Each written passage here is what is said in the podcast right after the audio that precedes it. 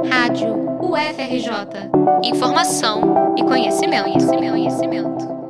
O mês de agosto é marcado por diversas atividades culturais para comemorar o Dia do Folclore, que acontece em 22 de agosto. Com a pandemia do coronavírus, muitos grupos artísticos foram afetados, sem poder desempenhar suas atividades. Convidamos a professora e pesquisadora Eleonora Gabriel, coordenadora da Companhia Folclórica do Rio da UFRJ, para conversar sobre a produção artística nesses tempos e falar de algumas atividades desenvolvidas pela CIA Folclórica durante a pandemia. A gente passou momentos muito difíceis, né, como todos nós, porque nós somos por volta de umas 30 pessoas. Todos sabemos que todos com muitos problemas, né, com tudo isso que está acontecendo. E de alguma forma a gente tem tentado ficar juntos, né?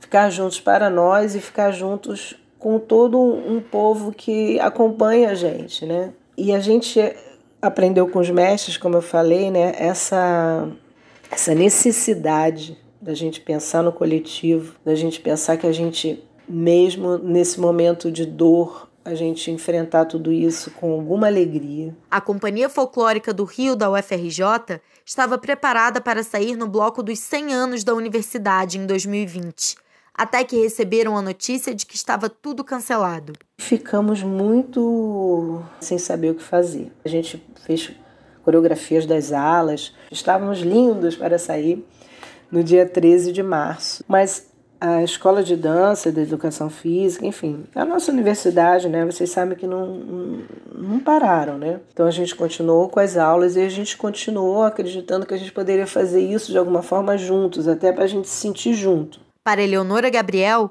a tecnologia tem oferecido uma vantagem: a de juntar com facilidade saberes de diferentes partes do Brasil. Desde 2020, a gente fez inúmeras lives, inúmeras lives com vários mestres, vários lugares do Brasil.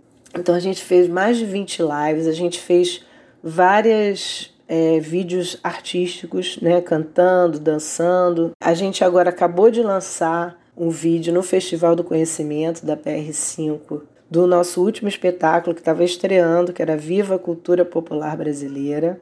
O último dia de apresentação foi dia 22 de dezembro de 2019 no Teatro Cacilda Becker. A gente conseguiu fazer uma edição e lançamos, está lá no nosso YouTube da Companhia Folclórica do Rio da UFRJ. E continuamos realizando essas lives. Neste ano, a companhia já realizou algumas lives temáticas o poder das mulheres nas culturas populares, a luta pelos territórios e a importância da rua. Então a gente já fez lives com quatro mulheres maravilhosas, mestras, né? Que foi a Lazir Simval, do Jongo da Serrinha, foi a Rosa Reis, do Cacuriá, lá do Maranhão. Tivemos como convidadas duas Ialorixás, Mãe Vanda de Omolu e Nani de Oxum.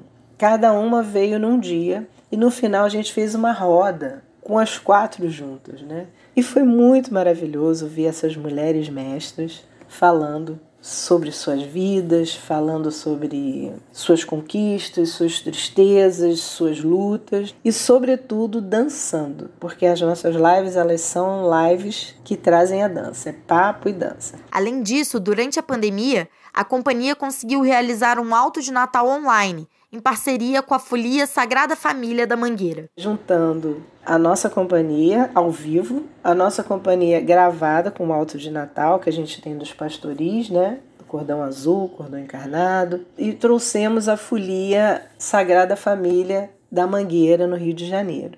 E foi maravilhoso, foi um encontro lindo, porque virou um, um, espetáculo, né? A gente fazia ao vivo, mostrava uma cena, tudo acontecendo como fosse realmente um alto de Natal. Outro grande evento foi a Festa dos Territórios Dançantes. A gente trouxe a comunidade caiçara, lá de Tarituba, Paraty, um lugar que a gente já pesquisa há mais de 30 anos, com as suas cirandas. A gente trouxe uma comunidade ribeirinha, que é de Santo Antônio de Pádua, que traz o mineiro pau, o pintadinho, o caxambu.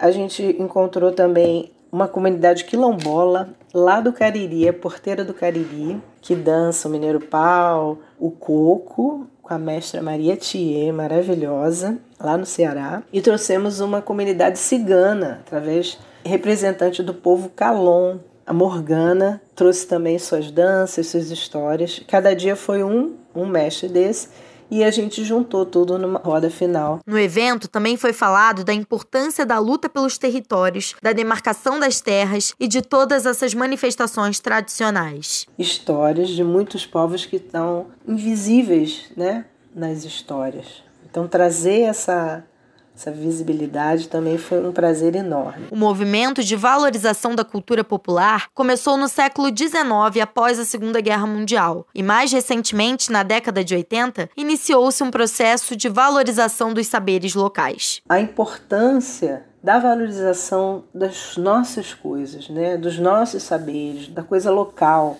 não para enfrentar o global, não, mas para ela fazer parte de tudo isso. Então, na verdade, as culturas populares e o folclore, elas, na verdade, elas estão negociando o tempo inteiro, né? com o tempo, com o espaço, com os novos momentos, mas sem dúvida trazendo essa, essa importância do saber, né? do saber de cada lugar, do saber de cada pessoa, porque quando a gente está valorizado, a gente, além de ficar mais feliz, a gente fica meio imbatível. Durante o mês de agosto, a companhia ainda está realizando um ciclo de lives em homenagem ao mês do folclore, com diferentes mestres do Brasil. As lives estão salvas no canal do YouTube da companhia. Eu sou Roberta Mancuso e esta foi a última de uma série de três reportagens desenvolvidas pela Rádio UFRJ a partir da entrevista da professora e pesquisadora Eleonora Gabriel, coordenadora da Companhia Folclórica do Rio da UFRJ.